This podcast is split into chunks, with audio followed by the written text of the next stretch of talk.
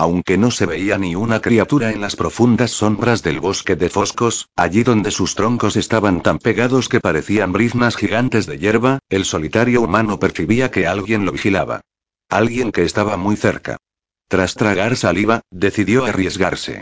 ¿Es este el lugar que los hombres llaman árboles enmarañados?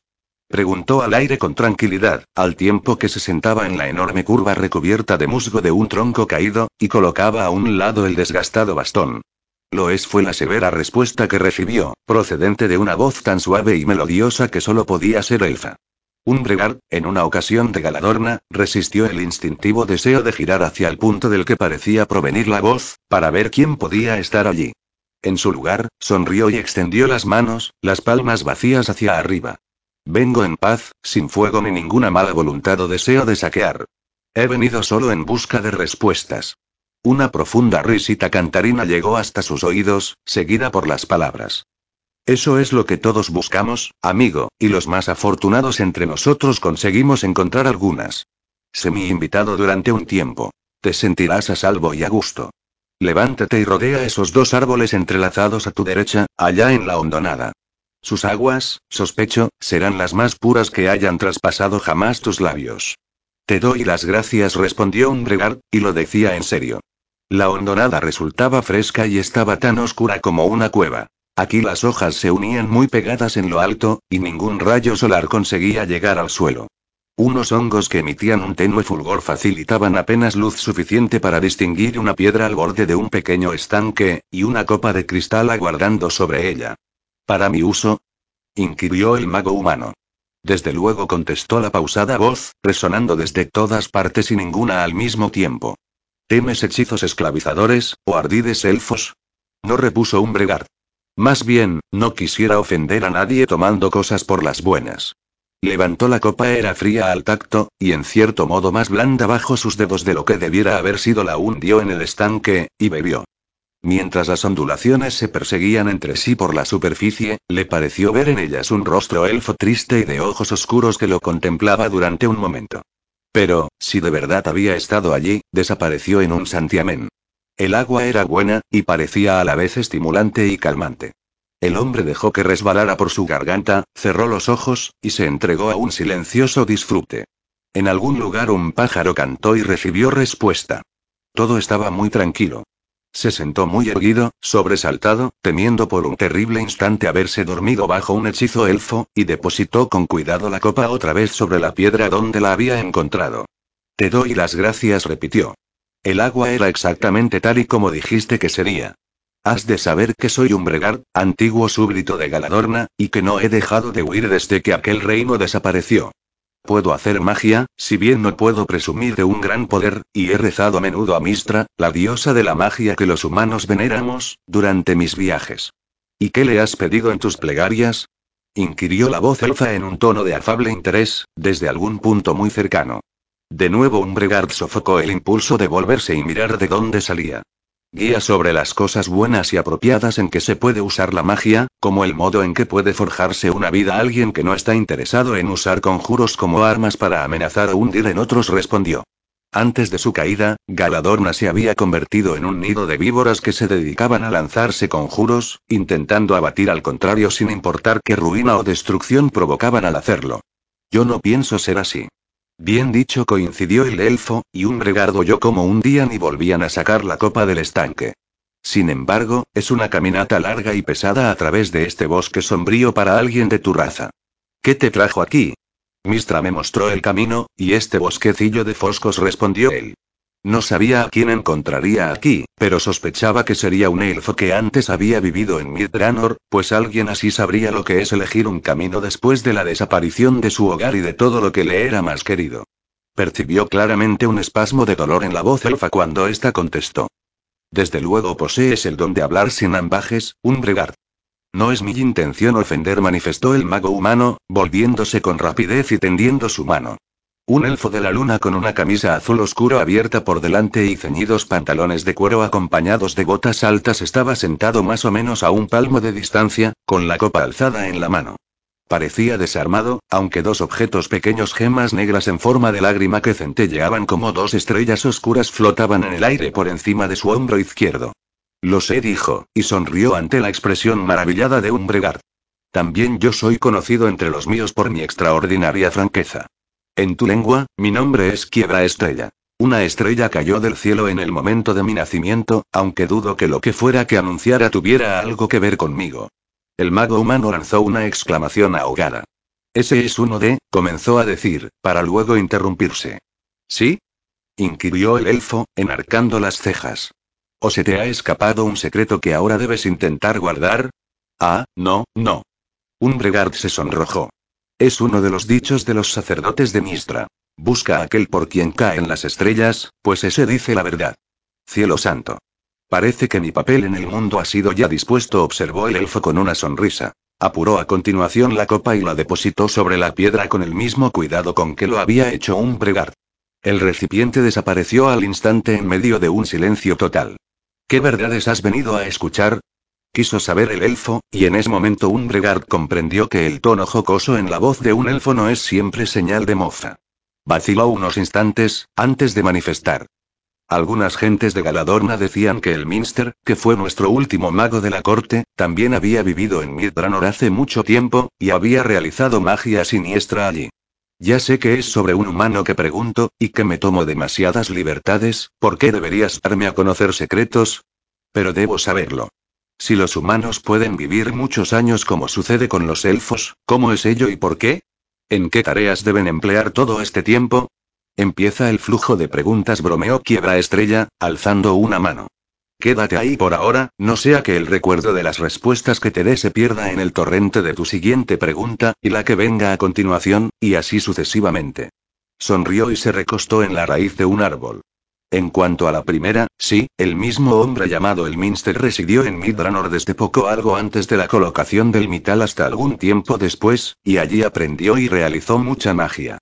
Aquellos que odiaban la idea de que un humano penetrara entre nosotros los elfos, pues fue el primero, o de los primeros, y muchas gentes que acudieron a Migdranor una vez que ésta quedó abierta a todo el mundo, y que envidiaban su poder, podrían haber calificado sus conjuros de siniestros, pero lo cierto es que yo no puedo considerarlos así, ni tampoco sus motivos para realizar este o aquel encantamiento. Un bregard abrió la boca para hablar, pero Quiebra Estrella lanzó una risita y alzó veloz una mano para acallarlo. Aún no, por favor. No hay que forzar las verdades desnudas e importantes. El mago enrojeció. Luego sonrió y se acomodó, indicando con un gesto al elfo que siguiera. En los ojos de Quiebra Estrella había un brillo cuando volvió a hablar. Los humanos que dominan suficiente magia o, más bien, que creen que ya han llegado a dominar magia suficiente prueban muchos modos de sobrevivir a su acostumbrada esperanza de vida. La mayoría de estos, ya sean lichdons o elixires, son imperfectos porque distorsionan la naturaleza esencial de quienes los utilizan. Durante el proceso se convierten en seres nuevos. Si bien muchos, yo entre ellos, los considerarían seres inferiores. Si me preguntas cómo podrían vivir más tiempo, te diría que el único modo honrado de hacerlo, aunque te cambiaría seguramente igual que los otros modos, es el que ha seguido el Minster o le han hecho seguir. No sé si él lo buscó ardientemente y se esforzó por conseguirlo, o lo forzaron o empujaron a ello. Sirve a Mistra como siervo especial, y cumple sus órdenes a cambio de la longevidad, una posición especial, y, por si eso fuera poco, poderes. Creo que lo llaman un elegido de la diosa. ¿Cómo fue elegido para ese servicio? inquirió un pregar despacio. ¿Lo sabes? No lo sé, respondió el elfo, pero sí sé cómo ha continuado en él durante lo que para los humanos es muchísimo tiempo. Por amor. ¿Amor? Mistra lo ama. Y él la ama a ella. En el desconcertado rostro del mago humano se pintó claramente la incredulidad, o más bien el escepticismo, por lo que Quiebra Estrella añadió con dulzura. Sí, más allá del afecto y la amistad y los incontenibles deseos de la carne, es amor sincero, profundo y duradero. Cuesta creerlo hasta que se ha sentido de verdad, un bregar, pero escúchame. Existe un poder en el amor mayor que la mayoría de las cosas que pueden afectar a los humanos, o elfos u orcos, bien mirado. Un poder para el bien y para el mal. Al igual que todas las cosas con tanto poder, el amor es muy peligroso. ¿Peligroso? El amor es una llama que enciende las cosas, respondió el elfo con una débil sonrisa. Resulta más peligroso para los magos de lo que puede resultar cualquier hechizo mal conjurado. Se inclinó al frente para posar una mano sobre el brazo de Umbregard, y le dijo casi con ferocidad, mientras sus miradas se encontraban. Un conjuro que sale mal puede simplemente matar al mago. El amor puede rehacerlo y empujarlo a rehacer el mundo. El gran amor de nuestro ungido lo empujó a buscar un nuevo camino para Cormantor que lo rehizo, y, como dirían la mayoría de los míos, acabó por destruirlo. Yo era todavía joven una noche calurosa, y había ido a nadar para divertirme, sin magia propia que pudiera advertirse, algo que sin duda me salvó la vida entonces, cuando la gran señora de los Starim, Ildilintra, que había amado al ungido y había sido amada por él, se mató a sí misma para intentar provocar también la muerte de él, arrastrada por su amor por nuestra tierra, igual que le sucedía a él, y ambos se volvieron insensibles en sus esfuerzos merced a su amor mutuo, negado pero no obstante floreciente. El elfo de la luna suspiró y meneó la cabeza. No puedes imaginar la tristeza que me embarga cuando vuelvo a oírlos en mi mente, discutiendo, y tú eres el primer humano después del Minster en conocer lo que sucedió esa noche. Tenlo muy presente, un bregard. Hablar de este secreto a otros de mi raza puede significar tu muerte inmediata. Lo tendré en cuenta, musitó el mago. Sigue. No hay mucho más que contar, prosiguió el otro con una sonrisa irónica. Mistra escogió a este el Minster para que le sirviera, y él ha cumplido bien, allí donde otros no lo han hecho. Los dioses nos hacen a todos distintos, y somos más los que fracasamos que los que triunfamos. El Minster ha fracasado a menudo, pero no así su amor, y se ha mantenido firme en su tarea. Valentía, creo que lo llaman vuestros bardos. Valentía. ¿Cómo puede temer nada a alguien que lleva armadura y tiene la ayuda de un dios? Sin temor contra el que combatir y al que reconquistar una y otra vez, ¿dónde está la valentía? Quiso saber un bregar, al que la excitación volvía osado. Algo similar al afecto bailó en los ojos de Quiebra Estrella cuando contestó. Existen muchos dioses. El favor divino destina a un mortal a correr más peligros que sus compañeros más corrientes, y en contadas ocasiones puede considerarse una defensa segura contra los peligros de este mundo o de cualquier otro. Únicamente los estúpidos confían tanto en los dioses como para dejar por completo de lado el temor, y descartar o no querer ver los peligros. A menudo he contemplado la valentía entre los de tu raza. Parece ser algo para lo que los humanos tienen talento, aunque con mayor frecuencia aún veo en ellos temeridad o una necia despreocupación por el peligro que otros con peor juicio podrían denominar valentía. Entonces, ¿qué es la valentía? inquirió un pregar. ¿Permanecer en el sendero peligroso? Sí. Mantenerse en el puesto o la tarea, con la misma diligencia de siempre, sabiendo que en cualquier momento la espada que pende sobre la propia cabeza puede caer, o ver cómo el fin se aproxima raudo y no abandonarlo todo para huir. Por favor, comprende que no es mi intención ofender, pero debo saberlo. Si eso es la valentía, susurró un pregar, el miedo pintado en los ojos ante su propia osadía, ¿cómo es que mi Granor, Cormantor, cayó, y tú sigues vivo? La sonrisa que Quiebra Estrella le ofreció como respuesta estaba llena de tristeza. Una raza y un reino necesitan idiotas obedientes que sobrevivan, tanto como necesitan héroes valientes y, muy pronto, difuntos. Se puso en pie e hizo un movimiento con la mano que podría haber sido un adiós. Ya puedes imaginar cuál de ellos soy. Si alguna vez te encuentras con este el Minster tuyo cara a cara, pregúntale cuál de los dos es él, y tráeme la respuesta. Tengo que saberlo todo. Es mi defecto. Como una elástica pantera, abandonó en silencio la hondonada para penetrar en el bosque de foscos. Espera. Protestó el mago humano, incorporándose y trepando a trompicones por entre los árboles para seguir al elfo. Tengo tantas cosas que preguntar, tienes que marcharte. Solo para preparar un lugar donde un humano pueda roncar y una comida para ambos, respondió él. Puedes quedarte y hacer todas las preguntas que se te ocurran durante todo el tiempo que desees quedarte aquí. Me quedan pocos amigos entre los vivos y a este lado de los mares hendidos. Un bregar descubrió que temblaba. Me sentiría muy honrado de ser considerado tu amigo, dijo con precaución y se sintió sobrecogido, pero debo preguntarte esto. ¿Cómo puedes confiar tanto en mí? No hemos conversado más que el equivalente de unos instantes de tu tiempo, nada más. ¿Cómo puedes evaluarme? Podría ser un asesino de elfos, un cazador de tesoros elfos, un destructor de todo lo elfo. Te doy mi palabra de que no soy tal cosa, pero me temo que las promesas hechas por los humanos a los elfos han resultado vacías demasiado a menudo. Este bosquecillo está consagrado a dos dioses de mi raza. Senine y Ridifane contestó Quiebra Estrella con una sonrisa. Ellos te han juzgado. Contempla. Los ojos del hechicero siguieron la dirección que indicaba la mano del elfo hasta el árbol caído cubierto de musgo y el bastón de madera allí apoyado. Un Bregard conocía su familiar y desgastada superficie tan bien como su propia mano. Aquel bastón lo había acompañado durante miles de kilómetros en su deambular por todo Faerun. Era viejo y estaba endurecido al fuego, y tenía los extremos recubiertos de cobre para impedir que se resquebrajaran. Sin embargo, a pesar de todo ello, mientras él había estado sentado charlando en la hondonada, al bastón le habían brotado abundantes retoños verdes a todo lo largo, y cada brote terminaba en una pequeña y hermosa flor blanca que refulgía en la penumbra. En la gélida oscuridad, una mujer espectral acalló sus carcajadas y dejó caer las manos.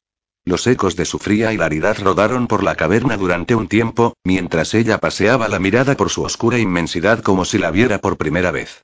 Sus ojos eran dos llamas relucientes cuando por fin se movió, avanzando con felina y segura elegancia hasta una runa concreta. Tocó el símbolo con fiereza con un pie y contempló cómo se llenaba con un brillante resplandor blanco azulado. Luego se irguió con los brazos cruzados y observó las volutas de humo que se elevaban desde el resplandor para formar una nube del tamaño de un hombre, una nube que de improviso adquirió la forma de otra cosa.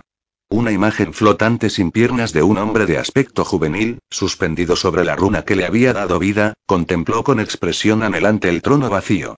Cuando la imagen empezó a hablar, la espectral mujer rodeó las runas hasta llegar al trono y apoyó un brazo en aquel sillón.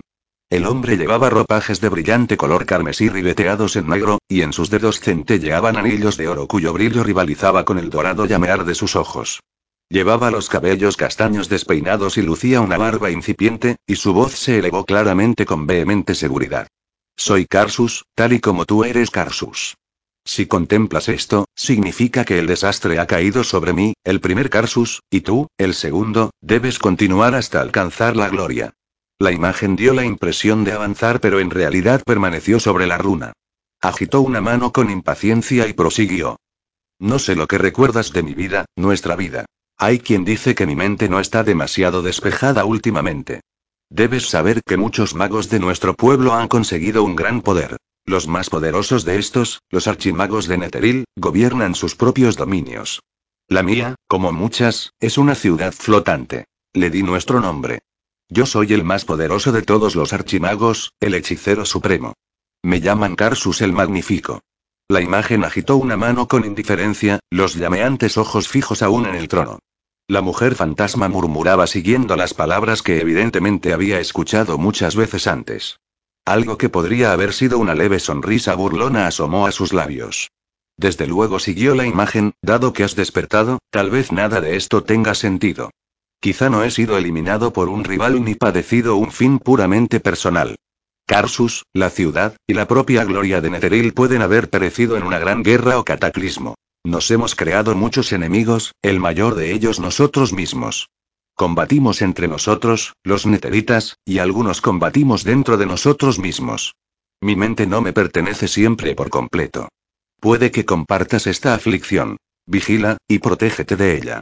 La imagen de Carsus sonrió y enarcó una ceja en un gesto irónico. La mujer le devolvió la sonrisa, y Carsus siguió con su relato. Es posible que no necesites estos hechizos míos, pero he preparado uno para cada espéculo que ves en el suelo en este lugar. Una serie de lecciones sobre conjuros, por si te enfrentas a los peligros de este mundo sin ciertos hechizos que he considerado cruciales. Nuestro trabajo debe continuar. Solo mediante el poder absoluto puedo, podemos encontrar la perfección. Y Carsus existe, ha existido siempre, para obtener la perfección y transformar todo Toril. La mujer que lo observaba se echó a reír ante aquellas palabras, aunque su risa semejó una especie de ladrido corto y desagradable. Estás realmente loco, Carsus. Tu objetivo es remodelar todo Toril, ah, desde luego eras muy adecuado para hacer eso. Tu primera necesidad puede que sea la curación física, y he previsto la existencia de tal necesidad en tiempos venideros, en una vida en la que quizá carezcas de leales siervos magos o de cualquiera en quien puedas confiar. Has de saber, pues, que tocar el espéculo que invocó esta imagen mía, al tiempo que pronuncias la palabra Dalabrindar, curará toda clase de heridas. Puedes invocar este poder tantas veces como lo desees mientras esta runa siga intacta, y responderá a cualquiera que diga la palabra. La palabra es el nombre del hechicero que murió para que este hechizo viviera. Lo cierto es que nos ha servido bien, y griega. Palabras desperdiciadas, Carsus. Se mofó la espectral mujer. Tu clon era una momia decapitada que decoraba este trono la primera vez que lo vi. ¿Quién lo mató? me pregunto. ¿Mistra? ¿Azut? ¿Algún rival? O pereció el magnífico y supremo Karsus a manos de un mago aventurero que estaba de paso con hechizos insignificantes, y que creyó estar decapitando a un lich. Y muchos otros hechizos pueden servir donde éste no pueda. Además, aquí he preservado demostraciones de cómo conjuraba yo hechizos de utilidad permanente y griega. La mujer dio la espalda a las palabras que había oído tantas veces, asintiendo satisfecha. Servirán. Servirán realmente. Tengo aquí un cebo que ningún mago puede resistir. Pisó de nuevo la runa, y la imagen se desvaneció en mitad de la frase. El resplandor se apagó sobre la piedra grabada para dejar que la oscuridad se enseñoreara otra vez de la cueva. Ahora, ¿cómo conseguir que los magos vivos conozcan su existencia, sin provocar que se agolpen aquí a millares? Preguntaron unos labios fantasmales a las tinieblas. La oscuridad no respondió. Un fantasma enfurruñado se encaminó hasta el fondo del pozo y empezó a difuminarse, deshaciéndose en una ráfaga de viento en espiral creada por ella misma, hasta que de nuevo bailó en la oscuridad un remolino de luces parpadeante, que se elevó despacio por el pozo, girando sobre sí mismo. ¿Y cómo mantener a los magos que atrape aquí durante más de una noche? En lo alto del agujero, el tintineante torbellino de luces flotó sobre el pretil del pozo, y una voz suave y resonante surgió de él. Debo tejer hechizos poderosos, desde luego. Las runas deben responderme solo a mí, y además solo una al mes, sin importar los medios que se empleen. Eso debería provocar que un mago joven permaneciera aquí el tiempo suficiente. Con repentina energía la neblina salió disparada hacia una de las brechas de los muros, se introdujo por ella, y se deslizó por entre los árboles mientras dejaba tras de sí una risa enloquecida y el grito exultante. El tiempo suficiente para una buena comida. 13. La bondad abrasa la piedra. La crueldad es una calamidad reconocida, que en contadas ocasiones resulta inteligente, algo por lo que hay que dar gracias a los dioses. La bondad es el arma más poderosa, aunque muy a menudo menospreciada. La mayoría de la gente no escarmienta jamás. Ralderic Soto Venerable, Bufón Cómo gobernar un reino, desde los torreones al estercolero, publicado aproximadamente en el año del pájaro sangriento. El alto y delgado desconocido que les había dedicado una sonrisa jovial al entrar volvió a salir en menos tiempo del que se tardaba en vaciar un pitchel. Los dos ancianos sentados en el banco alzaron los ojos para mirarlo de reojo con cierta suspicacia. La gente apenas se acercaba a donde estaban, motivo por el que aquel era su banco favorito, colocado bajo la sombra del porche de la hermosa doncella de piedras ondulantes, cada vez más desvencijado. Era un rincón frío, pero al menos no se encontraba bajo el brillo directo del sol de la mañana. El extranjero echó hacia atrás su indefinida capa, lo cual dejó al descubierto una túnica y pantalones oscuros y polvorientos que no lucían ni distintivos ni adornos, en tanto que cosas que pasan en los reinos. Almiscaber salía apresuradamente con la mejor de sus mesas plegables, una silla, y comida. El dueño de la taberna iba y venía arriba y abajo, entre resoplidos, mientras los dos ancianos contemplaban cómo se acumulaba bajo sus narices una comida como no habían visto en muchos años. Una gran fuente de la sopa caliente que había estado haciendo retumbar sus dos viejas barrigas toda la mañana, un buen trozo del mejor queso fermentado, y tres pasteles de urogallo. Baerdad y Calagaster se rascaron nerviosamente y miraron con agria fiereza al desconocido de nariz aguileña, preguntándose por qué por todos los dioses enfurecidos había tenido que escoger nada menos que su banco para colocar su festín matutino. Todo aquello con lo que habían estado soñando durante meses humeaba ahora bajo sus mismísimas narices. Pero ¿quién, por el sobaco de Tempus, se creía que era este tipo? Los dos ancianos intercambiaron miradas mientras sus vientres, demasiado vacíos, protestaban. Luego, de común acuerdo, contemplaron al extranjero de pies a cabeza. Ninguna arma, ni riqueza alguna, a juzgar por su aspecto, aunque sus botas desgastadas por el uso eran excelentes. Sería un proscrito que se las había quitado a alguien a quien había acuchillado. Sí, eso encajaría con todo el dinero gastado en un banquete como aquel. Sin duda había salido de los páramos muerto de hambre y con abundantes monedas. Almiscaber salió entonces con la pierna de venado que desde la tarde anterior olían cómo se cocinaba, toda ella dispuesta en frío entre cebollas en vinagre y filetes de lengua y cosas parecidas, en la bandeja que se usaba cuando iba por allí el gran duque. Aquello ya era demasiado. Arrogante jovenzuelo bastardo. Sacudiendo la cabeza, Baerdag escupió con toda intención al suelo frente a las botas del hombre y empezó a moverse a lo largo del banco, para desaparecer antes de que el joven glotón se zampara un banquete como aquel bajo sus mismas narices y los volviera locos a él y a sus órganos vitales.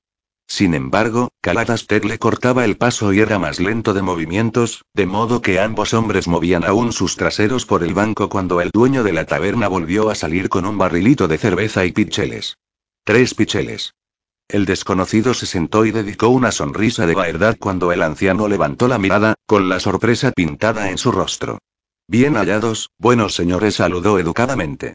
Por favor, perdonad mi atrevimiento, pero tengo hambre y odio comer solo, y además necesito hablar con alguien que conozca bastantes cosas sobre el pasado de piedras ondulantes.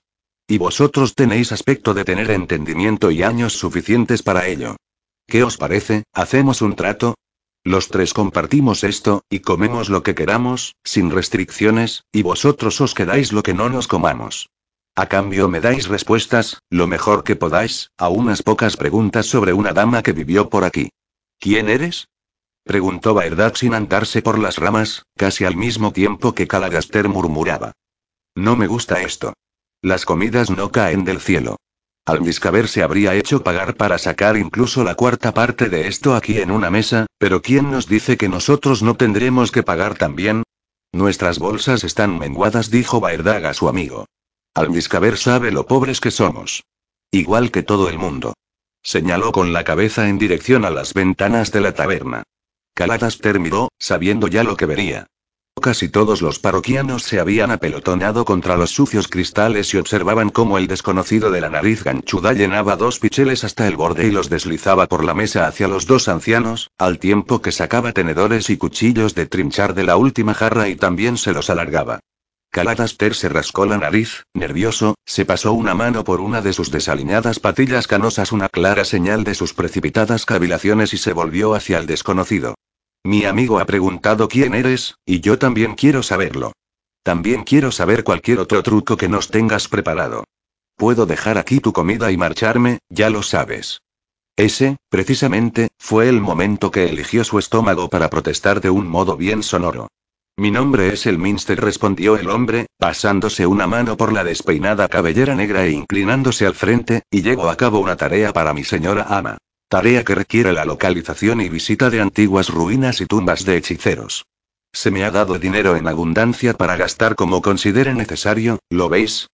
Dejaré estas monedas sobre la mesa, y, si resulta que desaparezco en medio de una nube de humo antes de que hayáis levantado ese pichel, aquí tenéis dinero suficiente para pagar a Aldiscaber vosotros mismos. Baerdad contempló las monedas como si fueran un puñado de diminutos duendes bailando bajo sus narices, y luego volvió a alzar la vista hacia el desconocido. Muy bien, aceptaré esa historia, anunció despacio, pero ¿por qué nosotros? El Minster llenó su propia jarra, la depositó sobre la mesa, y preguntó a su vez. ¿Tenéis alguna idea de lo agotador que es pasar días dando vueltas por una ciudad de gentes cada vez más suspicaces, mirando a hurtadillas por encima de las vallas en busca de lápidas mortuorias y ruinas? Al primer anochecer, los granjeros siempre quieren atravesarme con orcas. Al segundo ya son manadas los que desean hacerlo. Los dos ancianos soltaron una ronca carcajada ante el comentario. Así que pensé que me ahorraría mucho tiempo y suspicacias, añadió el desconocido, si compartía una comida con hombres cuyo aspecto me gustara, con años suficientes bajo el cinto para saber las viejas historias, y dónde está enterrado fulano de tal, y griega. Buscas a Sharindala, ¿verdad? inquirió Calagaster, entrecerrando los ojos. Así es, contestó él, asintiendo alegremente. Y, antes de que intentéis encontrar las palabras correctas para preguntarme, debo decir lo siguiente. No cogeré nada de su tumba, no abriré su ataúd, ni realizaré ningún tipo de magia sobre ella mientras yo esté allí, ni desenterraré ni quemaré nada, y no me importaría que me acompañarais vosotros o alguna otra persona de piedras ondulantes para vigilar lo que hago. Necesito poder echar una buena mirada por allí, bajo la brillante luz del sol, eso es todo. ¿Cómo sabemos que dices la verdad? Venid conmigo, contestó el Minster, repartiendo platos y cortando uno de los pasteles. Vedlo por vosotros mismos. Baerdad casi gimió ante el aroma que brotó del pastel abierto junto con la bocanada de vapor, pero no había necesidad de que lo hiciera. Su estómago se ocupó de dar voz a sus sentimientos. Sus manos se extendieron antes de que pudiera detenerlas, y el desconocido sonrió e introdujo el plato con el pedazo de pastel entre ellas. Yo preferiría no andar molestando a hechiceras difuntas, repuso Calagaster, y ya soy un poco viejo para gatear entre piedras rotas preguntándome cuándo se va a caer el techo sobre mi cabeza, pero es muy fácil encontrar la mansión piedra quemada. ¿Viniste? se interrumpió cuando Baerdad le dio una patada por debajo de la mesa, pero el Minster se limitó a sonreír de nuevo y dijo: Seguid, por favor. No voy a hacer desaparecer la comida en cuanto haya oído esto. Caladaster se sirvió un cuenco de sopa con manos que esperaban no temblaran ansiosas, e indicó con voz pastosa. Amigo Elminster, quiero advertirte sobre sus hechizos protectores. Ese es el motivo de que nadie haya saqueado el lugar en todo este tiempo, y la razón de que no la vieras.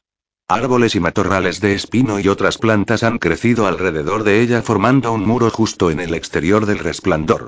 Pero, antes de que crecieran, yo recuerdo haber visto ardillas y zorros e incluso pájaros en pleno vuelo que caían muertos nada más rozar las defensas de Sharindala. Pasaste justo por su lado al entrar aquí, justo después del puente, donde la carretera describe esa gran curva. Gira en torno a piedra quemada. Dio un gran mordisco al queso, cerró los ojos en momentánea dicha, y añadió. Se quemó después de que ella murió, claro. Ella no la llamaba piedra quemada. Baerdak se inclinó profundamente por encima de la mesa para lanzar su aliento cargado de cerveza sobre el Minster con aire conspirador y susurró con voz ronca. Dicen que todavía deambula por allí, ya sabes. Un esqueleto cubierto con los jirones de un elegante vestido, capaz aún de matar con sus hechizos. Vaya, pues intentaré no molestarla, respondió él, asintiendo. ¿Cómo era en vida, lo sabéis? Baerdag indicó con un veloz movimiento de la mano a Calagaster. El hombre, que era mayor aún que él, se dedicaba a soplar sobre su sopa para enfriarla. El interpelado alzó la mirada, se acarició la barbilla, y explicó. Lo cierto es que yo no era más que un muchacho entonces, ¿sabes? Y. Una a una, vencidas por la curiosidad, las gentes de piedras ondulantes iban saliendo de la taberna o descendían por la calle para escuchar, y, por supuesto, para añadir con entusiasmo sus propias advertencias. El Minster esbozó una divertida mueca, tomó un sorbo de su pitchel, e hizo un gesto con la mano a los dos ancianos para que continuaran. Ambos consumían la comida a una velocidad impresionante. Baerdad ya se había aflojado el cinturón una vez, y todavía faltaban varias horas para el mediodía. Al final, los dos ancianos no pusieron objeciones a que su buen amigo el Minster fuera solo hasta la mansión Piedra Quemada, si bien Calagaster pidió muy serio al mago de nariz aguileña que pasara por sus cabañas, ambas situadas muy cerca una de otra, en su camino de regreso, si necesitaba un lecho para pasar la noche, o simplemente para que ellos supieran que estaba sano y salvo. Él prometió hacerlo con la misma seriedad, imaginando que se encontraría con ronquidos ensordecedores tras puertas atrancadas si regresaba antes de la mañana siguiente. Ayudó a ambos hombres a transportar la comida que sus repletos estómagos no les permitían acabar de comer y compró a cada uno otro barrilito de cerveza para que la regaran. Sus acompañantes lo miraban de vez en cuando como si fuera un dios que hubiera ido a visitarlos disfrazado, pero le dieron la mano enérgicamente con un agradecimiento casi bañado en lágrimas y penetraron en sus casas resoplando. Él sonrió y siguió su camino, saludando alegremente con la mano a los pocos niños de piedras ondulantes que lo seguían, y a las madres que corrían a arrastrarlos de vuelta a casa. Dio la vuelta y se introdujo entre los gruesos árboles que ocultaban piedra quemada. Los últimos observadores a distancia, que habían salido de la taberna con sus picheles en las manos, escupieron al camino, coincidieron en que piedras ondulantes ya no volvería a ver a otro lunático como ese, y dieron media vuelta para regresar lentamente a la taberna o a sus ocupaciones. El resplandor era tal y como Calagaster lo había descrito, pero se disolvió con un suspiro ante el primer hechizo que él probó. El elegido volvió a transformarse en una sombra, por si aguardaran trampas más formidables, y se deslizó en silencio al interior de los jardines cubiertos de hierba de lo que en el pasado había sido una hermosa mansión. Esta se había quemado, pero solo un poco. En la esquina delantera oriental, una antigua torre no era más que un ennegrecido anillo de piedras mezcladas con zarzas. Pero la casa que se alzaba detrás parecía intacta. Encontró un lugar donde uno de los postigos estaba algo suelto, y se introdujo en la penumbra por una ventana que, al parecer, jamás había tenido cristal. La oscura mansión también padecía de su parte de goteras, moho y deposiciones de roedores, pero daba toda la impresión de que alguien la limpiaba de forma regular. El espectral elegido no encontró trampas, de modo que recuperó enseguida la forma sólida para hurgar y husmear. Halló esculturas, pinturas emborronadas en los puntos donde alguien había fregado recientemente el moho, y estanterías llenas de diarios de viajes, historias eruditas de reinos y familias importantes, e incluso novelas románticas. No obstante, en ningún lugar de la casa encontró rastros de magia.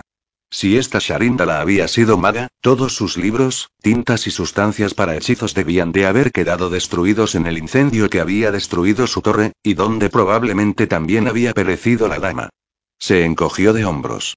Bueno, un buscador que apareciera por allí más adelante no lo sabría si él realizaba su tarea correctamente.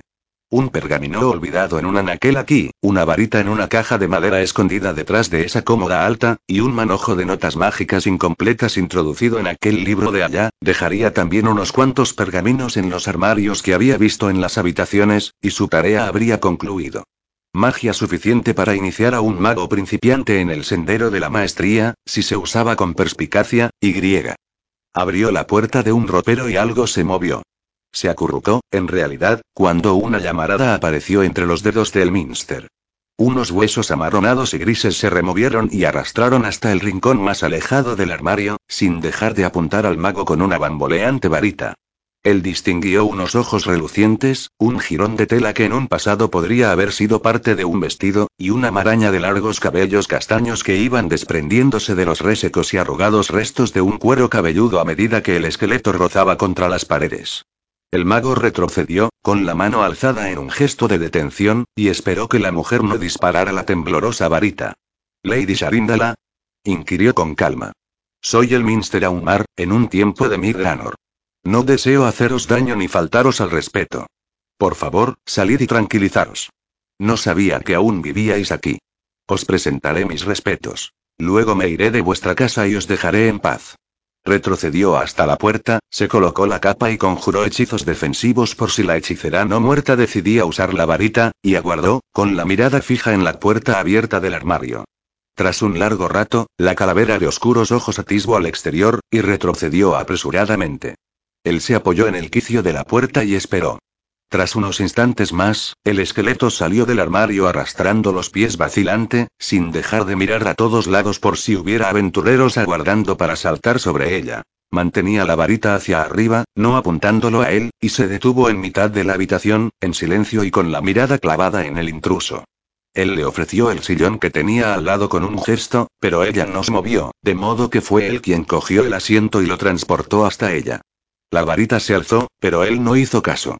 Ni siquiera cuando escupió proyectiles mágicos que se abalanzaron sobre él, dejando una estela de humo azul. Sus hechizos defensivos los absorbieron sin peligro, y no sintió más que unas suaves sacudidas cuando lo golpearon fingiendo que no habían existido nunca ni tampoco la segunda andanada, que se estrelló contra su rostro desde una distancia muy poco prudente. El último príncipe de Atalantar colocó el sillón en el suelo y se lo indicó a los restos ambulantes de Sharindala, ofreciéndoselo. Acto seguido hizo una reverencia y regresó a la puerta. Tras un largo y silencioso momento, el esqueleto se acercó al sillón y se sentó.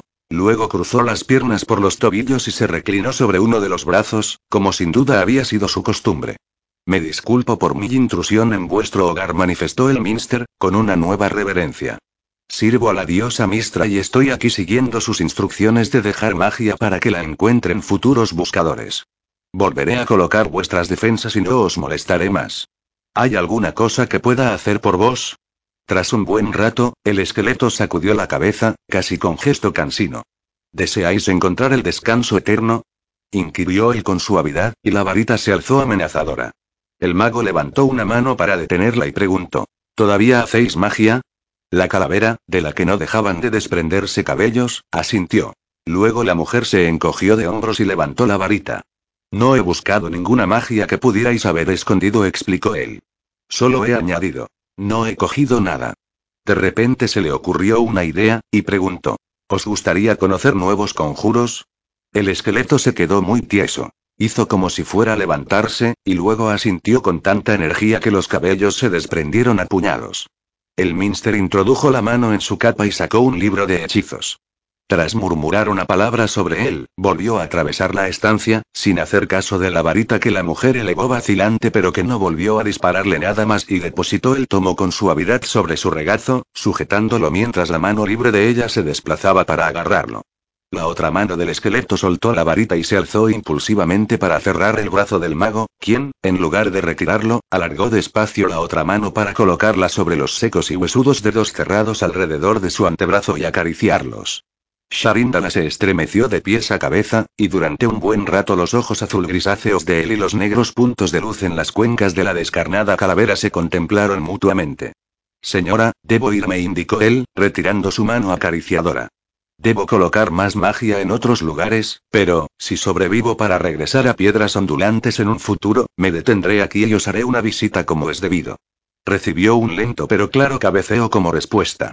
¿Podéis hablar, señora? Inquirió él entonces. El esqueleto se irguió muy tieso. Luego la mano posada sobre su brazo se cerró como un puño que fue a estrellarse contrariado sobre el brazo del sillón. Hay un hechizo aquí, indicó él, inclinándose y dando un golpecito sobre el libro, cerca del final, que puede cambiar eso para vos. No precisa de ningún componente verbal, claro está. Pero quiero que recordéis algo.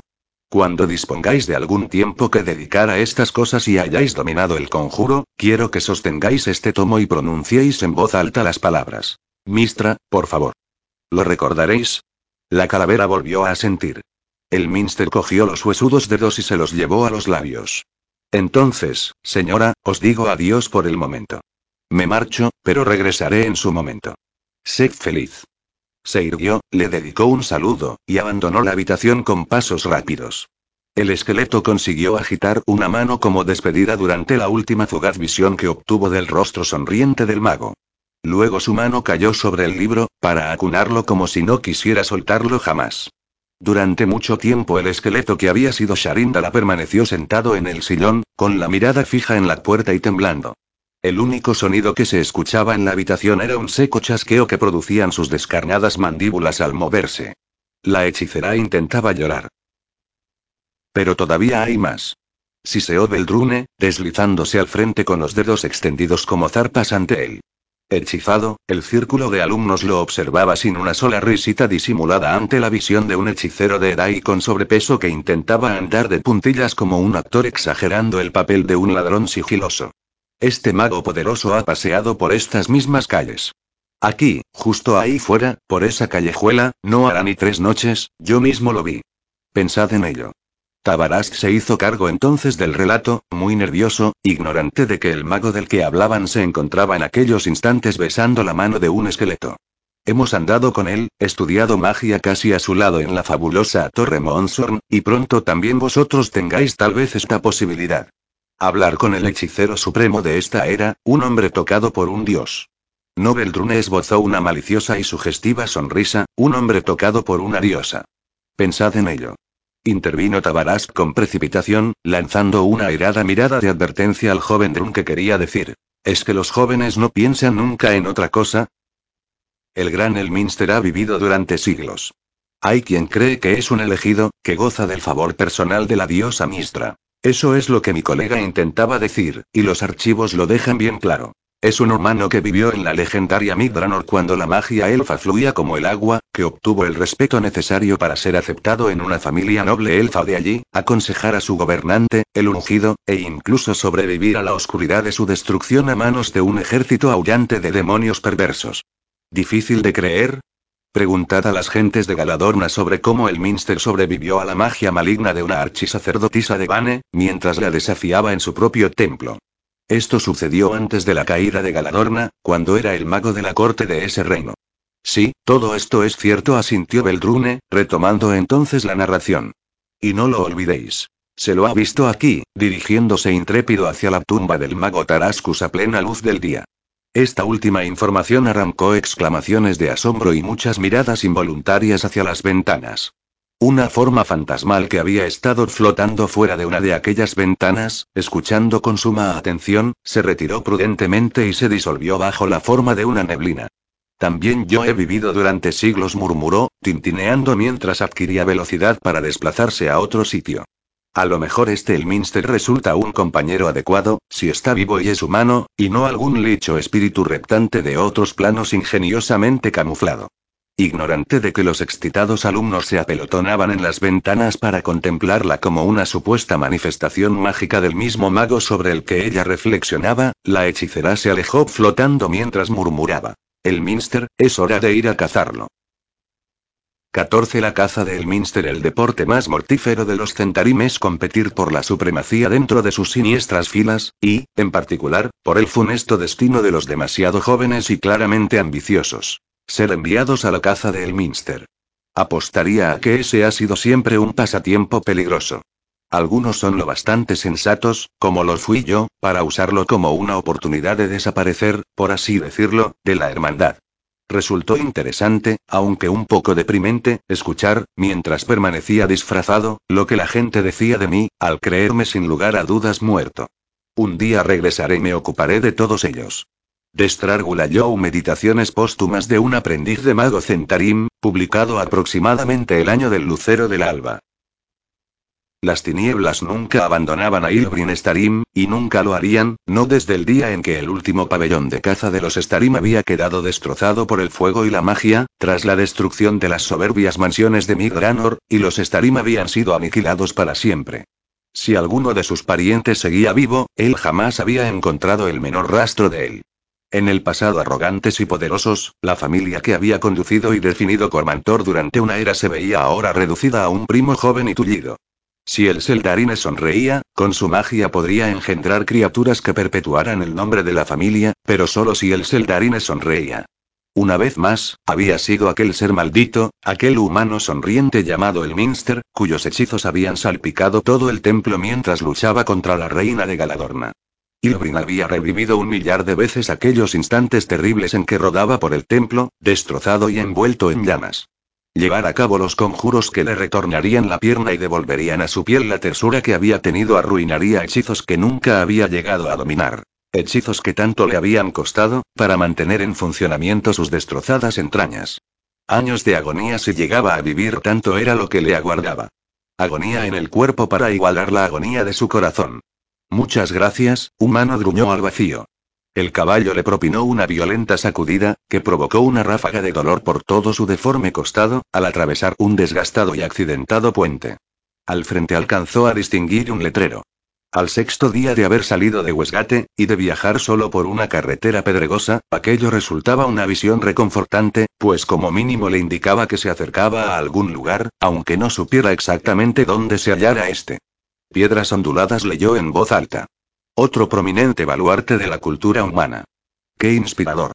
Se envolvió en su amargo sarcasmo como si se tratara de una negra capa e instó a su caballo a iniciar el trote, bien erguido sobre la silla para resultar imponente cuando los ojos humanos empezarán a posar sus sorprendidas miradas en su persona. Un elfo a caballo y solo, vestido de negro de pies a cabeza, que lucía las espadas y dagas de un aventurero, y, en las ocasiones en que dejaba que el hechizo desapareciera, con un lado del rostro convertido en una retorcida masa moteada de carne quemada.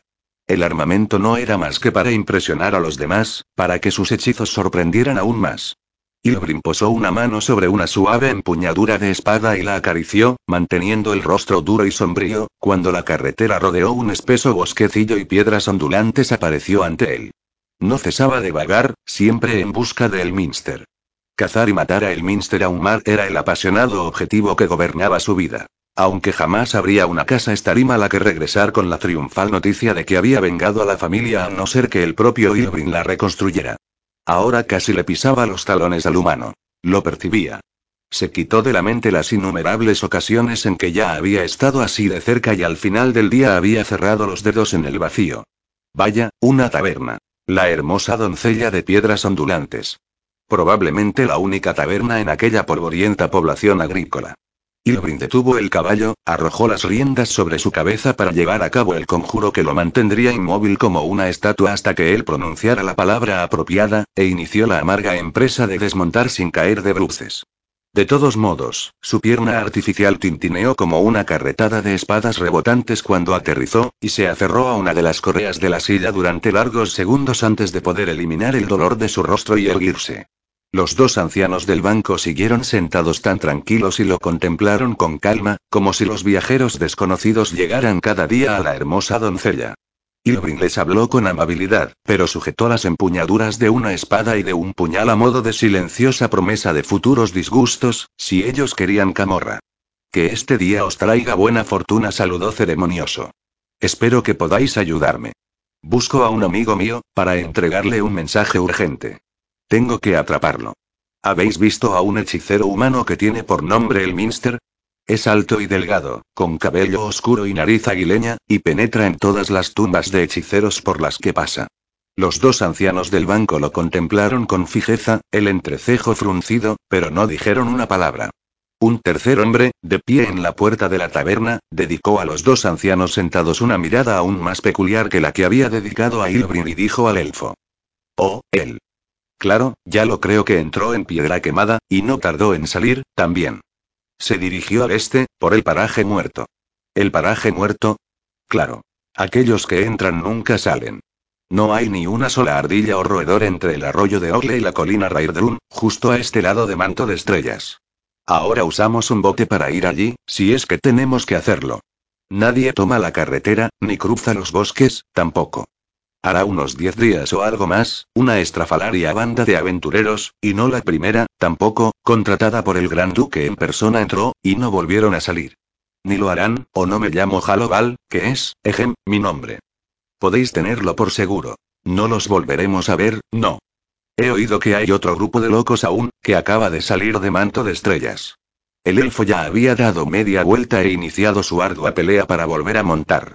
Con un gruñido y un tirón que le arrancó un rugido de dolor por entre los apretados clientes, volvió a ocupar su asiento en la silla de alto respaldo y tomó las riendas para dirigirse hacia el este. ¡Eh! gritó Haloval. ¿No os vais a quedar?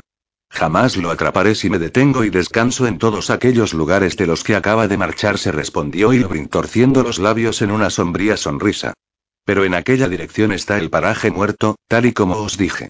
Con dos veloces tirones, el elfo soltó los dos pasadores de plata de su cadera que Baerdag había creído de adorno y abrió lateralmente sus calzas. En el interior no había piel suave, sino una estriada masa de cicatrices que parecían la corteza de un árbol vetusto, de un amarillo enfermizo allí donde aún no se habían tornado grises.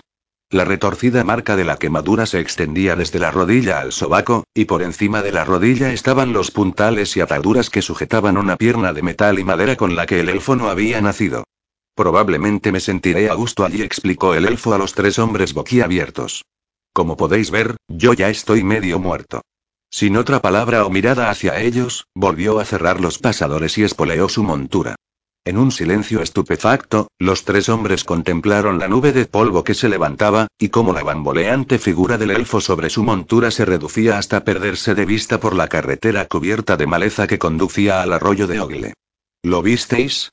¿Lo visteis? preguntó Haloval, excitado, a los dos silenciosos ocupantes del banco. Ellos lo contemplaron inexpresivos, y él los miró con asombro antes de regresar apresuradamente al interior de la taberna para hacer correr la voz sobre su osado enfrentamiento con el chamuscado jinete elfo. Baerdag volvió la cabeza para mirar a Calagaster. ¿Dijo alcanzarlo o atraparle? Dijo atrapar, respondió su compañero, categórico. Me fijé en eso precisamente. No quisiera estar en las botas de un mago. Baerdag sacudió la cabeza, ni por todo su poder. Todos ellos están locos. ¿Lo has observado? Sí, ya lo creo, respondió Calagaster, con voz profunda y taciturna. Pero pasa, no obstante, si uno para lo bastante pronto. Y, como si aquello hubiera sido una despedida, se levantó del banco y se alejó con pasos rápidos hacia su cabaña. Algo centelleó mientras andaba, y en la mano del anciano apareció de repente un recio bastón tachonado de gemas que su compañero no había visto jamás. Baerdag cerró la atónita boca y se frotó los ojos con fuerza para asegurarse de haber visto bien. Sí, ahí estaba, no había duda. Contempló con asombro la espalda de Caladaster mientras su viejo camarada descendía por el sendero hacia su casa, pero su amigo no volvió la cabeza una sola vez. No obstante el cielo gris y las frías brisas del exterior, más de un estudiante había vuelto la mirada hacia las ventanas durante las lecciones de este día. Tantos, en realidad, que hubo un momento en que Tabarast se vio inducido a comentar con severidad. Dudo mucho que el gran Elminster vaya a posarse como una paloma en el alféizar de nuestra ventana solo para escuchar lo que para él son los rudimentos de la magia. aquellos de vosotros que deseéis entender una décima parte de su grandeza se os advierte que miréis al frente y prestéis atención a nuestras enseñanzas, ciertamente menos excitantes. Todos los magos, incluso el divino Azut, el señor de los conjuros, que aventaja a Elminster del mismo modo que él os aventaja de vosotros, empezaron de este modo. Aprendiendo la ciencia de la magia en forma de palabras surgidas de los labios de hechiceros más sabios y ancianos. Las miradas hacia atrás disminuyeron notablemente tras eso, pero Beldrune seguía suspirando exasperado cuando Tabarast alzó las manos y les espetó. Puesto que la capacidad para dirigir nuestra concentración, esa piedra angular del arte de la magia, parece eludir por completo a la mayoría de los presentes, daremos por finalizada la clase en este punto, y empezaremos, con renovada perspicacia e interés, confío, mañana. Podéis marcharos. Marchaos a casa, sin realizar travesuras mágicas esta vez, maese Maglast. Sí, señor, respondió un apuesto joven en tono más bien hosco, por entre el tumulto general de sillas que arañaban el suelo, capas ondulantes, y cuerpos que se apresuraban hacia la salida. Farfullando enojado, Tabarast se volvió hacia el hogar, para rastrillar los carbones de modo que los rescoldos se reavivasen y colocar un nuevo tronco en la hoguera. Beldrune echó una ojeada al humo que se pegaba y arrollaba bajo las vigas del techo. Cuando las ascuas se animasen, aquella chimenea sacaría provecho de uno o dos hechizos que la limpiarían con una explosión que al mismo tiempo ampliaría su tiro un poco más. Luego juntó las manos a su espalda y observó cómo la clase abandonaba la habitación, solo para asegurarse de que ninguna daga de demostración o notas sobre hechizos iban a parar accidentalmente a las mangas, papeles, botas o pecheras de los atuendos de los estudiantes. Como de costumbre, Maglast fue uno de los últimos en salir. Beldrune sostuvo su mirada con una sonrisa firme y sagaz que envió al ruborizado joven hacia la puerta a toda velocidad, y solo entonces se dio cuenta de que un hombre que había permanecido sentado en silencio al fondo de la clase con el aire de alguien cuyos pensamientos están en otra parte a pesar de la moneda de oro que había pagado para estar allí se acercaba despacio. Sin duda era la primera vez que acudía, y tal vez tenía alguna pregunta que hacer. ¿Sí? inquirió Beldrune con educación. ¿Cómo os podemos ayudar, señor? El hombre lucía unos descuidados cabellos color castaño claro y ojos de un marrón descolorido en un rostro fácilmente olvidable. Sus ropas eran las de un comerciante sin un céntimo. Túnica sucia y una sobretúnica de bolsillos abultados sobre unas calzas remendadas y muy desgastadas y botas buenas pero muy rozadas. Debo encontrar a un hombre, anunció en voz muy baja, pasando con calma ante Beldrune para ir hasta donde Tabarast se encontraba inclinado sobre el hogar, y estoy dispuesto a pagar bien para ser guiado hasta él. Beldrune se quedó mirando la espalda del desconocido unos instantes. Creo que malinterpretáis nuestro talento, señor. Nosotros no, su voz se apagó al ver lo que el otro dibujaba sobre las cenizas de la chimenea.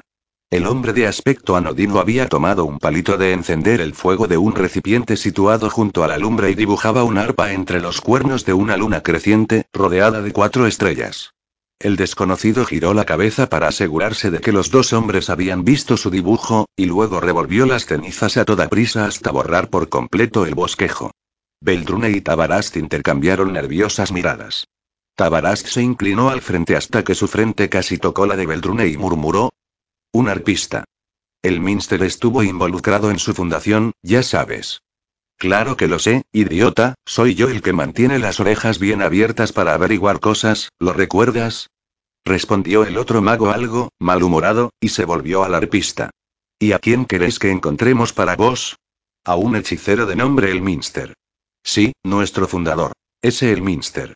Si alguno de los alumnos hubiera regresado para espiar en dirección a la chimenea con la misma atención que habían prestado a las ventanas, habrían visto sus dos ancianos y severos tutores chillando como niños excitados, saltando y rebullendo ante el fuego mientras daban ansiosas palmadas, para a continuación farfullar aceptaciones sin la menor referencia a honorarios o pagos al comerciante de aspecto desarrapado, que devolvía con calma el bastoncito al lugar donde lo había encontrado en medio del alegre alboroto. Beldrune y Tabaras chocaron entre sí en sus ansiosas carreras hacia las alacenas, rieron y se apartaron el uno al otro con igual entusiasmo, para luego correr de un lado a otro agarrando todo lo que, a su juicio, podía resultar remotamente útil para ir a la caza de Elminster. El desaliñado arpista se recostó en una pared con una sonrisa asomando a su rostro mientras el montón de cosas esenciales se elevaba rápidamente hacia las vigas del techo. ¿Qué sucedió, Bresmer? La voz del gran duque no denotaba demasiada esperanza o impaciencia. No esperaba buenas noticias. Su senescal no se las dio. Desaparecidos, señor, por lo que sabemos. Los pescadores vieron un caballo muerto que flotaba en el agua. Se llevaron a Gaeglin a verlo. Fue domador de caballos antes de entrar a vuestro servicio, señor. Dijo que tenía los ojos desorbitados y los cascos y las patas ensangrentadas. Cree que el animal galopó hasta despeñarse por el acantilado, sin jinete, huyendo aterrorizado. El guarda del bote informó que la compañía del estandarte no encendió la señal ni alzó su estandarte. Creo que están todos muertos, señor. Orostos asintió, sin apenas ver la copa de vino que hacía girar entre los dedos. ¿Has encontrado a alguien dispuesto a aceptar la tarea? ¿Alguna noticia de Marskin? Bresmer negó con la cabeza. Cree que todos los habitantes de Westgate se han enterado de las muertes, y lo mismo cree el trabar que ha ocurrido en Red. Eleva la cantidad ofrecida, indicó lentamente el gran duque. Dobla el precio de la captura. Ya lo he hecho, señor, murmuró el senescal. El Trabar lo hizo por su cuenta, y yo consideré prudente confirmar sus ofertas haciendo uso de vuestro sello ducal. Marskin ha estado utilizando la nueva oferta durante diez días ya, es la cantidad doblada la que están rechazando ahora los mercenarios. Bueno, así comprobamos la medida de su valor, al menos gruñó el gran duque, y sabremos a quién no contratar cuando lo necesitemos en el futuro. O su prudencia, señor, repuso Bresmer en tono precavido. O su prudencia. Orostos alzó veloz la mirada, para clavarla por un momento en los ojos de su senescal. Luego depositó la copa de vino sobre la mesa con tal fuerza que ésta se rompió en trocitos entre sus dedos, y exclamó furibundo. Bueno, pues hemos de hacer algo. Ni siquiera sabemos qué es, y dentro de nada acabará con poblados enteros. No, ya lo ha hecho, señor, murmuró Bresmer. El tocón de Aiken, en estas últimas dos semanas. Los leñadores, Orostos echó la cabeza hacia atrás y lanzó un suspiro en dirección al techo. No me quedará un territorio que gobernar si esto continúa mucho más tiempo, le dijo al techo con voz entristecida. El asesino empezará a roer las puertas de este castillo, sin que quede nada en el exterior aparte de los huesos de los muertos. El techo, con toda la sabiduría de sus largos años, no se dignó contestar. Orostos bajó la mirada en busca de los ojos de su inexpresivo senescal, cautelosamente callado, e inquirió. ¿Existe alguna esperanza? ¿Alguien a quien podamos acudir, antes de que tú y yo cojamos los escudos y salgamos juntos a caballo por esas puertas? Recibí una visita de un extranjero, señor, indicó Bresmer, sin alzar los ojos de la alfombra, magníficamente trenzada, que tenía bajo sus pies. Me comunicó que os manifestara que los artistas se han interesado por este asunto, señor, y que os informarán antes de que finalice esta estación, si se os podía localizar. Consideré esto como una insinuación de que nos quedáramos aquí al menos hasta entonces, señor. Que los dioses lo maldigan, Bresmer. Debo quedarme aquí sentado como si fuera una criatura asustada que se halla acurrucada en un rincón mientras mi gente me mira y dice, ahí tenemos a un cobarde, no a un gobernante, Debo quedarme aquí sin hacer nada mientras estos misteriosos arpistas vagabundos me susurran lo que le está sucediendo a mi territorio, y que me quede al margen. Debo quedarme contemplando cómo el dinero fluye de mis arcas y los hombres mueren con él todavía entre las manos, en tanto las cosechas se pudren en los campos por falta de granjeros vivos que se ocupen de ellas y las recolecten para que no nos muramos de hambre cuando llegue el invierno. ¿Qué es lo que quieres que haga? Yo no soy nadie para exigiros nada, señor, repuso el otro en voz baja. Lloráis por vuestra gente y también por vuestras tierras, y eso es más de lo que a muchos gobernantes se les ocurre hacer. Si decidís salir a combatir al asesino una buena mañana, yo iré con vos, pero espero que deis cobijo a los que deseen huir del bosque, señor, y que aguardéis aquí, hasta el momento en que un arpista se presente ante nuestras puertas para decirnos al menos qué es lo que destruye nuestro territorio, antes de que vayamos a combatirlo. El gran duque contempló con fijeza los pedazos de la copa de vino que tenía en el regazo y la sangre que corría por sus dedos, y suspiró. Te doy las gracias, Bresmer, por hacerme entrar en razón. Permaneceré aquí y dejaré que me llamen cobarde, y rezaré a Malar para que llame a él a este asesino y salve a mi pueblo. Se puso en pie, sacudiéndose de encima los pedazos de cristal con gesto impaciente, y consiguió esbozar algo parecido a una sonrisa mientras inquiría. ¿Algún otro consejo, Senescal? Una helada neblina tintineante se introdujo por entre dos curvados fandars recubiertos de musgo, y se deslizó serpenteante por una rendija de una pared en ruinas. Adoptó la forma de un breve remolino una vez en la estancia situada al otro lado, y volvió a convertirse en el cambiante y semisólido contorno de una mujer. Tras pasear una mirada por la ruinosa habitación, suspiró y se arrojó sobre el raído sofá para pensar. Recostándose en un codo, meditó sobre futuras victorias mientras se tiraba de los cabellos, que eran poco más que humo. No tiene que verme, reflexionó en voz alta, hasta que llegue aquí y encuentre las runas por sí mismo. Debo parecer, vinculada a ellas. Una atractiva prisionera que debe liberar, y sobre la que debe resolver algún misterio. No solo cómo llegué aquí, sino quién soy. Una lenta sonrisa asomó a su rostro. Sí. Sí, eso me gusta. Se volvió en redondo y se elevó por los aires en un borroso torbellino, para volver a flotar suavemente hasta el suelo y finalmente quedar de pie ante el desconchado espejo de cuerpo entero. Sí, era lo bastante alto. Giró a un lado y después a otro, alterando ligeramente su aspecto para parecer más exótica y atractiva. Cintura fina, caderas prominentes, nariz ligeramente respingona, ojos más grandes, sí dijo al espejo por fin, satisfecha. Un poco mejor de lo que fue en vida Saerae de Leonora y, sin embargo, no menos letal. Se acercó a una de las hileras de armarios, convertidas las largas y esbeltas piernas en algo lo bastante sólido para andar. Hacía una eternidad que no se contoneaba por una pista de baile, sin mencionar dar saltitos o andar con coquetería. El armario chirrió al abrirse, y una puerta cubierta de humedad se desgajó ligeramente de su marco. Saeraede frunció el entrecejo y se dirigió al siguiente armario donde había colocado ropas arrebatadas recientemente a carretas y víctimas en la carretera, cuando aún circulaban carretas. Su sonrisa se tornó felina ante aquel pensamiento, mientras daba a sus manos la solidez necesaria para sujetar la tela. Hizo una mueca ante la sensación de vacío que aquello le producía interiormente. Tornarse sólida la agotaba sobremanera. Tan deprisa como osó hacerlo, hurgó por entre los vestidos, para seleccionar los tres que más atrajeron su mirada, y los extendió sobre el sofá. Elevándose a través del primero, se tornó momentáneamente sólida por completo, y lanzó un ahogado jadeo ante el frío vacío que se enroscó en su interior.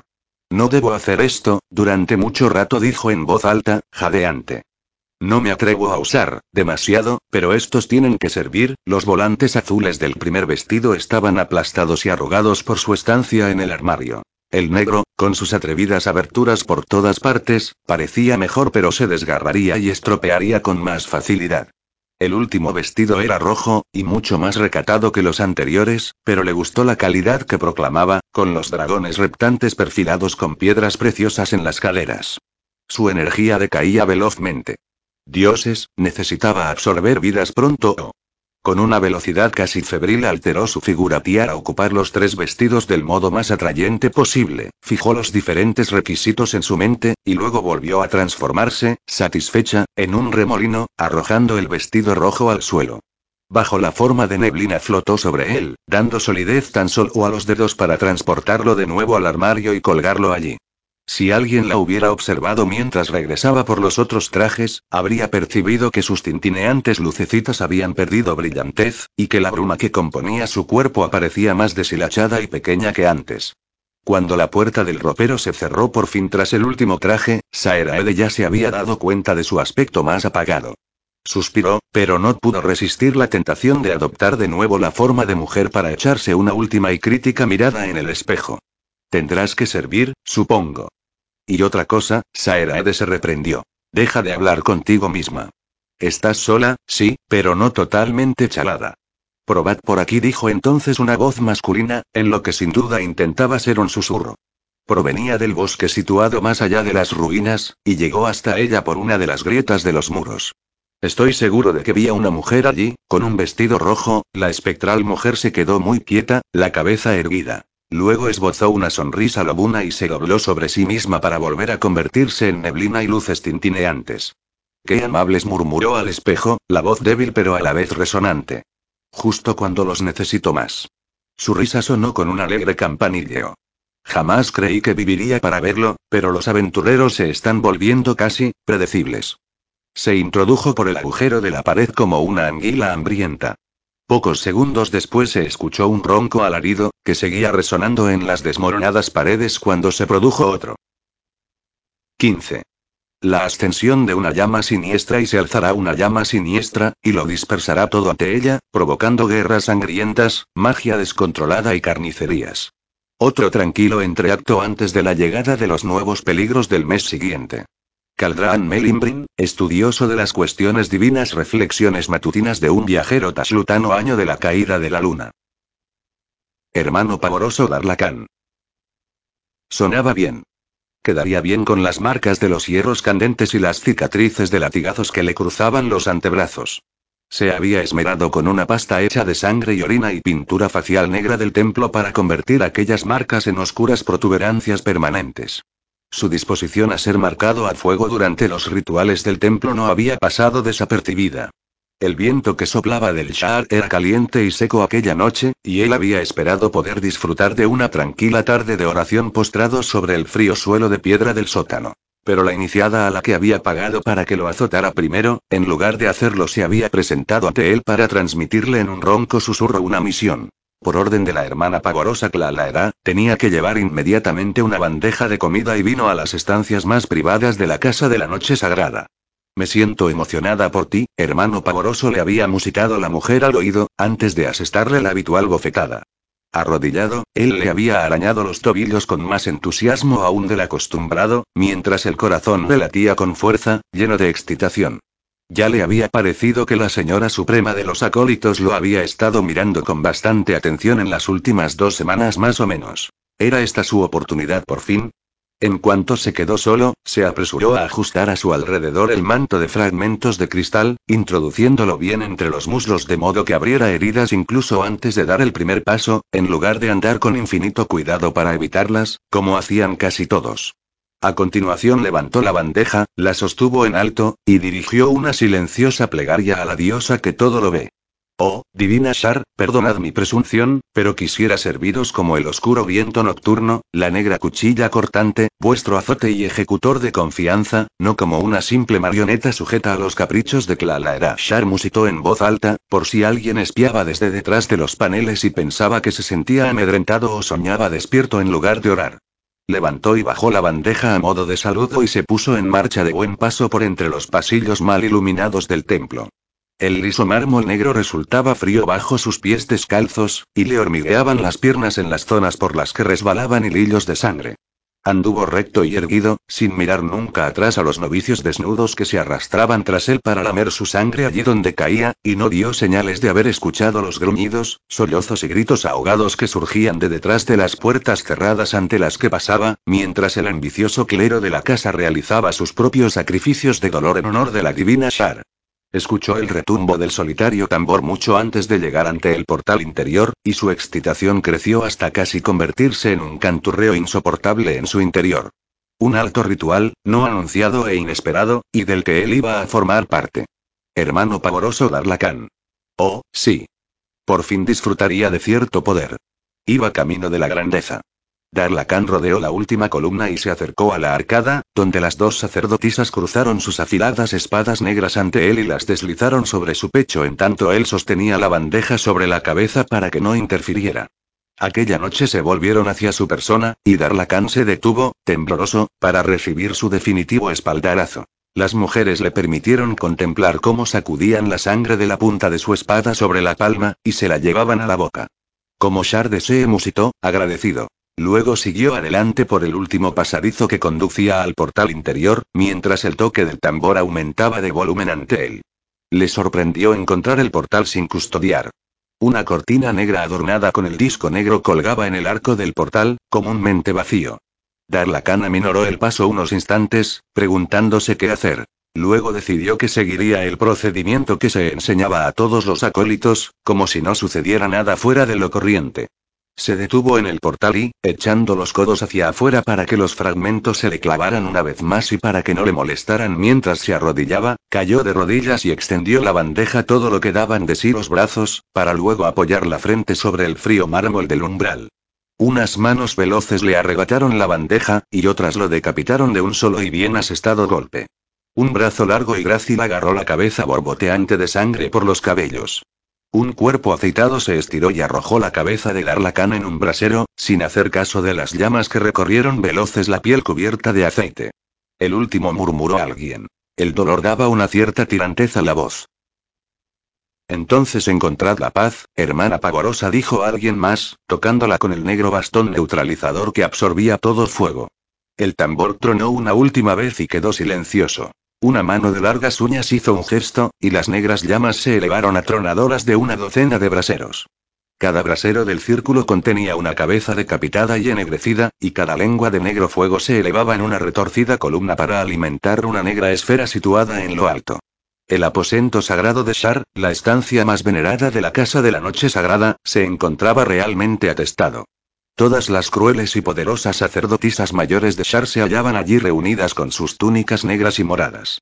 Todas ellas chorreaban sangre por heridas abiertas, todas ellas tenían la mirada brillante y excitada, y toda su atención estaba fija ahora en la esfera que se alzaba enorme sobre sus cabezas, tan alta como seis hombres. Algo hizo una breve aparición en el interior de la esfera. Un brazo humano de piel blanca, delgado y femenino, que se cerraba inútilmente en el vacío.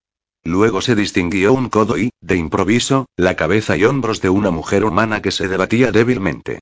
Todo lo que podía verse de ella estaba desnudo, y la mujer se debatía entre las llamas, aparentemente ciega, con la desesperación escrita claramente en el rostro. Los ojos eran oscuros pozos desorbitados, y la boca se abría en un interminable y mudo grito. Se produjo un murmullo de perplejidad y sorpresa entre las sacerdotisas reunidas, y la más alta de ellas, resplandeciente en su astado tocado negro y su manto de profundo tono morado, se adelantó y descargó con brutal violencia la larga tralla que sostenía sobre la espalda desnuda de un hombre arrodillado bajo la esfera. Gotas de sudor salieron despedidas por todas partes. El hombre estaba empapado y su cuerpo relucía. Explícate, gran hermano pavoroso, ordenó la dama tenebrosa de la casa, con voz tajante. Se nos prometió por tu parte, y, en una comunicación, por la misma llama de las tinieblas, que nuestros esfuerzos nos traerían gran poder y oportunidades. Incluso si esta joven es alguna gran reina de Faerun, no veo poder ni oportunidades aquí excepto la sórdida hazaña de apoderarnos de un territorio y sus arcas. Explícate bien y con rapidez, y vivirás. El sacerdote mayor de la casa contempló la forcejeante figura de la esfera al tiempo que dejaba caer las manos a los costados. Luego se desplomó de espaldas en el suelo, agotado. Por entre sus jadeos, las sacerdotisas distinguieron el brillante centelleo de su sonrisa. Es un éxito, tenebrosa señora anunció cuando consiguió reunir el aliento necesario. Esto es un avatar de la diosa Mistra, aunque con mucho menor poder que la mayoría de los que ella envía. No podemos dañarlo sin liberar magia demasiado violenta para que ni siquiera todos nosotros juntos podamos controlarla.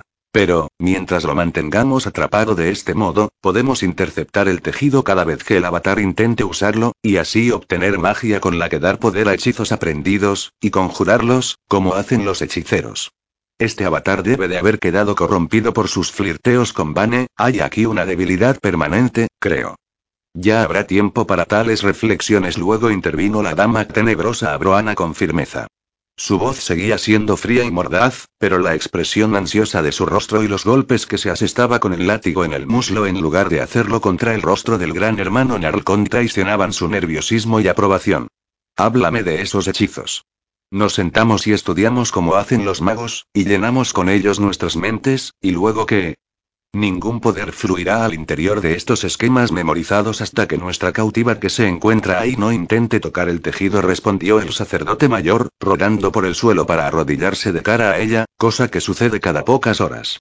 El avatar parece incapaz de no intentarlo, ya que esa es su naturaleza esencial, y griega. ¿Cuánto tiempo podemos mantener esta situación? Le espetó a Broana, indicando la esfera con el látigo. Mientras dispongamos de entusiastas creyentes en la Madre Tenebrosa que nos provean con sus cabezas.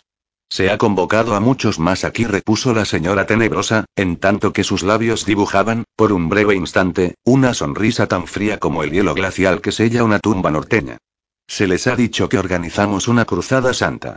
Señora Tenebrosa contestó el gran hermano Narcón, con una leve sonrisa propia, eso hacemos. Esto es lo que en lengua humana se denominaría el árbol atalaya, dijo el elfo de la luna, sentándose sobre una enorme hoja, que de inmediato se arrolló y dobló a su alrededor para formar un lecho que lo sostuvo como una mano suave y gigante. Un bregat paseó la mirada con asombro por el panorama que se le ofrecía por entre las grandes ramas que se separaban en el punto donde ellos estaban, para elevarse todavía más en el frío aire. Por los dioses exclamó, esos son nubes. Estamos contemplando nubes a nuestros pies. Solo la clase de nubes que flotan más bajas explicó Quiebra Estrella con una sonrisa. Veo que no lo sabías.